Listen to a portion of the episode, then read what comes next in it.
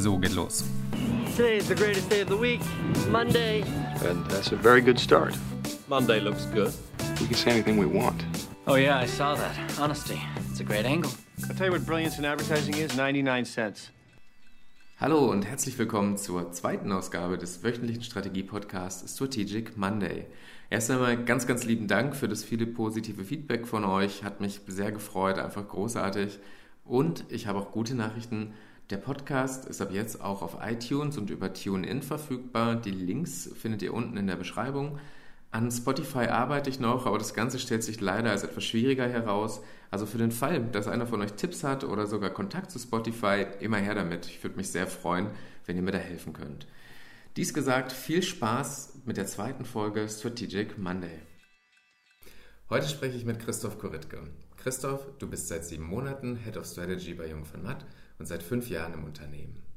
Was hat sich in dieser Zeit verändert und vor welchen Herausforderungen stehst du in deiner Rolle als Head of Strategy heute? Im Grunde hat sich das in den letzten fünf Jahren gar nicht groß verändert. Es ist nur immer komplizierter geworden. Ich glaube, es geht darum, nach innen ganz stark Knotenpunkt zu sein und nach außen quasi den Knoten für die Kunden zu, lösen. Was, was heißt das? Den Knoten für die Kunden zu lösen, heißt klar, die Anzahl an Touchpoints, Formaten und, und so, mit, mit, mit, denen die Endkunden erreicht werden, ist quasi explodiert. Und das müssen wir jetzt als Strategen irgendwo aufsammeln und daraus so begreifbare Systeme bauen. Weil es gibt, gerade ob du mit Google sprichst, mit Twitter, mit, mit Facebook, jeder hat die Lösung. Und ähm, aus der Komplexität dieser vermeintlich konkurrierenden Lösungen müssen, müssen wir jetzt Systeme bauen, die letztendlich auch, auch zielführend sind. Dafür müssen wir nach innen Knotenpunkt sein was heißt, dass wir eine ganze Reihe von Spezialisten brauchen heute, die wir connecten müssen und, und die wir so connecten müssen, dass das Ganze ähm, in ein ja, überführbares Zielsystem für die Kunden letztendlich gebaut werden kann. Dafür müssen wir relativ viele Sprachen sprechen. Also ich muss sowohl mit dem UXler reden können, als mit einem Konzepter, als mit einem ähm, Business Designer und Co. Aber genau darum geht es. Es geht um Generalistentum und Spezialistentum. Und das ist was, was es nach innen zu koordinieren gilt und nach außen quasi begreifbar und zielführend einsetzbar zu machen gilt. Weil oft ist es so, es entstehen dann so riesige Kampagnen- und Content-Systeme, die zwar in sich plausibel sind, also quasi so der, der, der geplante Effi, ähm, aber die eben zwei wesentliche Fragen nicht beantworten, die eigentlich ganz einfach sind. Wen wollen wir erreichen und was wollen, wollen wir dabei bewirken? Das ist was, was oft noch ähm, auf der Strecke bleibt, wo es doch eigentlich darum geht, ähm, das Problem des Kunden zu lösen und nicht nur ein zwar in sich stimmiges System zu bauen, das aber dann nach außen gar keine Resonanz mehr findet. Mhm. Ich habe im Vorfeld, als ich ein bisschen über dich auch recherchiert habe, gesehen oder einen Vortrag gesehen, wo du über den Content Clash sprichst. Mhm. Vielleicht kannst du noch mal in eigenen Worten erklären, was genau deine Definition des Content Clash ist und wie Jungformat als kreative Speerspitze der deutschen Agenturlandschaft, wie schafft man es dann, in diesem Content Clash zu bestehen? Mhm. Genau, Content Clash heißt, es gibt mehr Content als Rezeptionszeit. Mhm. Also der, der, Kunde wählt Content aus. Ähm, und damit Content funktioniert, braucht er eine Funktion. Ähm, und dabei agieren wir bei Jungformat strikt nach der Formel unterhalten, unterstützen oder untergehen. Was heißt das? Ähm, unterhalten ist eine Funktion, unterstützen ist, ist eine Funktion. Ähm, werden diese beiden Funktionen oder eine dieser nicht erfüllt, ähm, wird Content untergehen. Das heißt, wenn Content nicht unterhält, wie es unsere großen Ediga-Filme tun, ähm, oder unterstützt, wie zum Beispiel unsere FAZ-App tut, wird Content eben untergehen. Das heißt, im Grunde muss man sich bei jeder Maßnahme, die man entwickelt, die Frage stellen, ob, ob ich damit einen Kunden unterhalten kann oder ihn ähm, entsprechend unterstützen kann. Das heißt, für uns Strategen noch besser herauszufinden, was Menschen eigentlich bewegt, Stichwort Unterhaltung, oder was sie brauchen, Stichwort Unterstützung. Okay. Das heißt, würdest du jetzt auch mal einen Rückblick auf deine, ähm, deine Anfangszeit sagen? Du hast schon gesagt, es sind, wir haben viel mehr Spezialisten in den Teams. Mhm. Es gibt einfach viel mehr Content, Content-Touchpoints und Möglichkeiten. Würdest du sagen, es ist als, die Arbeit als Stratege ist, ist schwieriger geworden in dieser Zeit?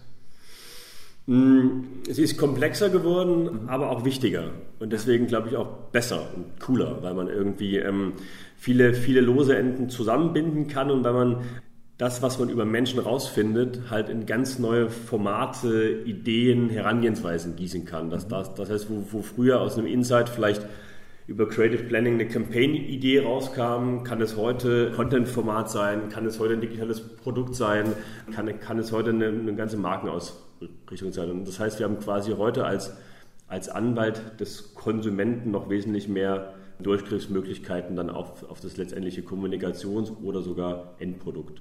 Und das hat ja auch mit der ganzen Digitalisierung zu tun. Und gerade so in den letzten zwei Jahren, also muss ich sagen, das Stichwort digitaler Wandel ist in aller Munde, überall schwirrt es durch die Agenturen, durch die Unternehmen. Was würdest du sagen, sind da auch die größten? Du hast es schon äh, ein bisschen herausgestellt, aber was sind nochmal spezifisch die Anforderungen an kreative Kommunikation in diesem digitalen Wandel? Ich würde das gerne so sagen, wir müssen mehr durchpeitschen und mehr durchdrehen. Durchpeitschen heißt, ähm, Targeting lässt uns heute Zielgruppen in die kleinsten, ähm, in die kleinsten Einheiten slicen und, und alle einzeln bespielen. Das heißt, wir brauchen in Zukunft eine, eine ganz, eine viel höhere Reihe an, an, an kreativen Assets, ähm, um diesem, dieser Targeting-Logik gerecht zu werden. Das heißt, wir, wir müssen in kurzer Zeit eine ganze Menge an Assets erstellen, das heißt durchpeitschen. Ja? Also wo, wo, wo wir früher, keine Ahnung, sechs Wochen hatten, ähm, Zeit hatten für, für eine Kampagne mit einem Key Visual, müssen wir heu, heute schauen, dass wir ähm, dann eben, wenn es vier Segmentierungen in, in fünf Funnelstufen gibt, halt dann X ähm, ähm, Assets bauen. Das machen wir auch für, für Obi beispielsweise. Das heißt, wir müssen wesentlich mehr Assets erstellen in derselben Zeit, das heißt durchpeitschen. Auf der anderen Seite sehen wir, dass Algorithmen Kreativität belohnen. Ähm, also auch Google sagt, dass 80% der Display- und Video-Ads Kreativität als Key-Performance-Treiber sehen. Das heißt, wir müssen und können und dürfen in Zukunft noch mehr durchdrehen. Ja. Das heißt, der Algorithmus belohnt Kreativität. Das ist mal ein tolles Learning und eben, eben nicht quasi die Wiederkehr des Immergleichen. Und gerade wenn wir in Zukunft Bubbles durchbrechen wollen, müssen wir stören und das kann Kreativität sehr, sehr gut. Und, und deswegen ist das im Grunde noch mehr durchzudrehen. Das heißt, mehr Assets durchpeitschen auf der einen Seite und noch kreativer werden auf der anderen Seite, was natürlich eine tolle, eine tolle Chance ist. Ja. Ähm, wir haben schon gesagt, das Feld ist breiter, es ist einfach alles viel komplexer geworden. Wir müssen uns viel, viel stärker und tiefer informieren. Mich interessiert dabei, ähm, was sind so deine, deine Go-To-Seiten, was sind deine Inspirations- und Informationsquellen? Ja, im Grunde ähm, sind es die üblichen Quellen, also die üblichen Feedly-Sammlungen, wo man sich irgendwie relativ nah an der Branche auch schlau macht, ähm, irgendwie Handelsblatt liest, im Manager-Magazin und Co., um zu wissen, was die Kunden umtreibt. Das ist aber eher so der innere Ring, das ist, glaube ich, auch relativ normal. Ich beschäftige mich am liebsten so mit, mit, mit so Philosophie-Podcasts, also wie ähm, Philosophize This und Co., weil das zwingt einen schön ähm, aus den eigenen Denkrillen so ein bisschen rauszufallen. Ist quasi so ein gedanklicher Schlag gegen den Alltagsflipper, wenn man so will. Die Kugel springt dann ein bisschen anders und das brauchen wir immer mehr. Also wir müssen, glaube ich, aufpassen, dass wir uns auch nicht in unserer Branchenbubble bewegen und dann quasi über so Buzzword-Bullshit-Systeme alles plausibilisieren, ähm, was wir tun, so- sondern immer wieder, wieder gucken, wie kann man eigentlich Dinge, Probleme ähm, noch denken, wie, wie kann man eigentlich nochmal andere, ähm, an, andere Sichtweisen auch auf Entwicklung haben, um mit überraschenden ähm, strategischen Gedanken dann quasi auch zu überraschen und, und da auch ein, einfach Dinge anders zu tun.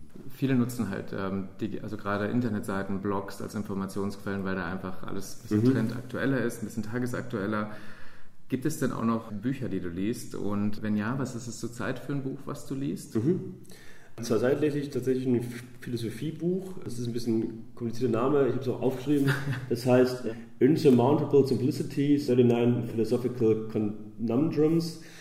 Das sind so 39 Kurzgeschichten, die so ein bisschen wie Black Mirror und ein bisschen verkopfter, die im Grunde einfach äh, neue Sichtweisen auf bestehende Dinge also zurande nehmen und, sich, sich dabei der großen Philosophen bedienen, das aber eben in, in kleine Kurzgeschichten bauen, was ziemlich spannend ist. Ähm, und das lese ich dann so, so ähm, nebenbei. Ansonsten lese ich aber relativ wenig Bücher. Ich habe auch jetzt die großen Standardwerke nicht gelesen. Ehrlicherweise hat mir auch nie, nie wehgetan, weil ich immer glaube, dass wir eh schon die ganze Zeit umgeben sind mit den immer gleichen Gedanken. Dann braucht man die, glaube ich, nicht nochmal zu manifestieren in deren Ursprung, sondern eher gucken, was sind noch andere Ein- Einflussquellen, die wir noch nutzen können. Ja. Und bei, bei welchen Disziplinen und bei welchen Themenfeldern können wir uns eigentlich noch bedienen. Gibt es trotz alledem ähm, Bücher, die du empfehlen würdest? Nee, ich würde es ich tatsächlich nicht empfehlen. Ähm, ich, also was ich physisch lese, ist irgendwie Brand 1 und Wired und, und, und Tetra N und so, das geht ganz gut. Ähm, und ansonsten versuche ich eher, mich quasi über, über Themenbereiche wie auf Philosophie und Naturwissenschaften und Co., also quasi außenrum ähm, den Sachen zu nähern. Ich glaube, dass das ganz gut tut, ähm, um quasi die große Rille auch verlassen zu können. Ja, Das heißt, damit man nicht zu eine eingeschränkte Sichtweise bekommt. Genau, genau. Klar, wenn man jetzt irgendwie Junior ist und einmal das Brand Planning Buch liest, ist es sicher nicht schlecht. Aber ähm, ich glaube, die überraschende Lösung, die, die kreative Munition für überraschende strategische Lösungen findet man vielleicht woanders. Mhm. Du hast gesagt, auch wir haben auch viel weniger Zeit für Projekte und müssen uns äh, dabei trotzdem viel mehr Informationen verarbeiten. Mhm. Mich würde aber interessieren, wie sieht so ein, so ein typischer Tag bei dir aus? Gibt es eine Routine, die du hast? Der Tag, okay. ähm, also wenn ich morgens aufstehe, höre ich immer erstmal Deutschlandfunk. Das ist ein bisschen meine Verbindung zur echten Welt, bevor man dann quasi über Feedly und Facebook so ein bisschen in diese Kommunikation, so ein Marketing-Bubble eintaucht. Dann taucht man da aber auch ein und wenn ich ins Büro komme, lese ich meistens erstmal eine halbe Stunde quasi Feedly und gucke dann Mails und Co. und dann geht es aber auch schon direkt los. Ne? Also dann ist irgendwie dann Mails, Termine, Präsentationen, dann wird, wird das dann in, entsprechend durchge, durchgepeitscht und ich versuche mir immer zwischendrin viel Zeit zu nehmen, mit, noch mit Menschen zu reden. Das ist ja auch was, was ein bisschen auf der Strecke bleibt. Das heißt, ich versuche eigentlich jeden Tag so eine Runde durch die Agentur zu, zu drehen, so eine halbe Stunde mhm. und da mal mit ein, mit ein paar echten Menschen zu anzudocken, zu connecten, weil das einfach wertvoll ist. Ja. Und dann auch ein bisschen noch, noch mal rauszieht aus dieser überfrequenten aus diesem überfrequenten Informationsstaccato, was die ganze Zeit so auf einen, auf einen einhämmert. Genau, und ansonsten, ja, abends kommt es eben dann darauf an, ähm, ob man sich, sich nochmal dem echten so, sozialen Leben hingibt, was immer ganz gut ist und auch ein ganz guter Ausgleich ist, vor allem wenn man mal mit branchenfremden Freunden spricht. Ja. Das connectet einen dann wieder so, so ein bisschen zum, zum großen Ganzen, was auch ganz gut hilft. Ja. Hast du was Spezifisches, was du zum Ausgleich machst? Ja, ich gehe laufen, das hilft mhm. ganz gut, wobei ich da nicht wirklich abschalte, sondern eher einordne. Ansonsten finde ich Konzerte immer super. Ja. Also das ist was, wo man echt nochmal wo ganz anders eintaucht und sich da dann sich da quasi gönnen kann, den Kopf auch mal auszuschalten. Ja. Was würdest du sagen, treibt dich an? Mmh, Wirksamkeit. Mhm. Also ich bin gern wirksam, das heißt, ich verändere gern Dinge, ich erschaffe gern Dinge, ich habe gern einen Einfluss auf Dinge. Okay. Und ich versuche auch immer meine, das, was ich tue, nach Wirksamkeit zu optimieren, weil das für mich der stärkste Motivationstreiber ist. Das habe ich schon relativ früh rausgefunden und deswegen versuche ich mir auch quasi ein Umfeld zu suchen und zu, zu bauen, wo ich das sein kann und wo ich das auch entsprechend weitergeben kann. Ja. Fällt dir ein Beispiel ein, was war so das, dein Highlight, das so, wenn man so möchte, das Wirksamste, was du in deiner Laufbahn gemacht hast? Puh, das, das ist schwierig auf verschiedenen Ebenen kann man das betrachten. Was ich immer extrem toll finde, wenn mich Leute ein Stück weit begleitet haben auf dem Weg und ich das Gefühl habe, dass ich denen was mitgeben konnte, dass sie dann in, in entsprechend einen anderen Wirkungsumfeld weitertreiben. Das finde ich cool, also Dinge weitergeben. Aber auch andersrum, also von Leuten gelernt zu haben, um diese Dinge heute ähm, quasi in den eigenen Stil einzubauen und angewendet zu haben. Und natürlich dabei gewesen zu sein, als das erste Agenturbier Deutschlands, das Jungformat Treubold, gebraut wurde und immer naja. noch gebraut wird. Und jetzt auch verkauft wird. Wow, ja. okay. Genau. Ach, super. Ja, dann vielen, vielen Dank für deine Zeit. Sehr gerne. Das war die zweite Episode von Strategic Monday. Ich hoffe, es hat euch gefallen. Ganz lieben Dank fürs Zuhören und an dieser Stelle auch ganz lieben Dank an Christoph Koritke für dieses tolle Interview. Ich wünsche euch einen guten Start in die Woche und bis zum nächsten Mal.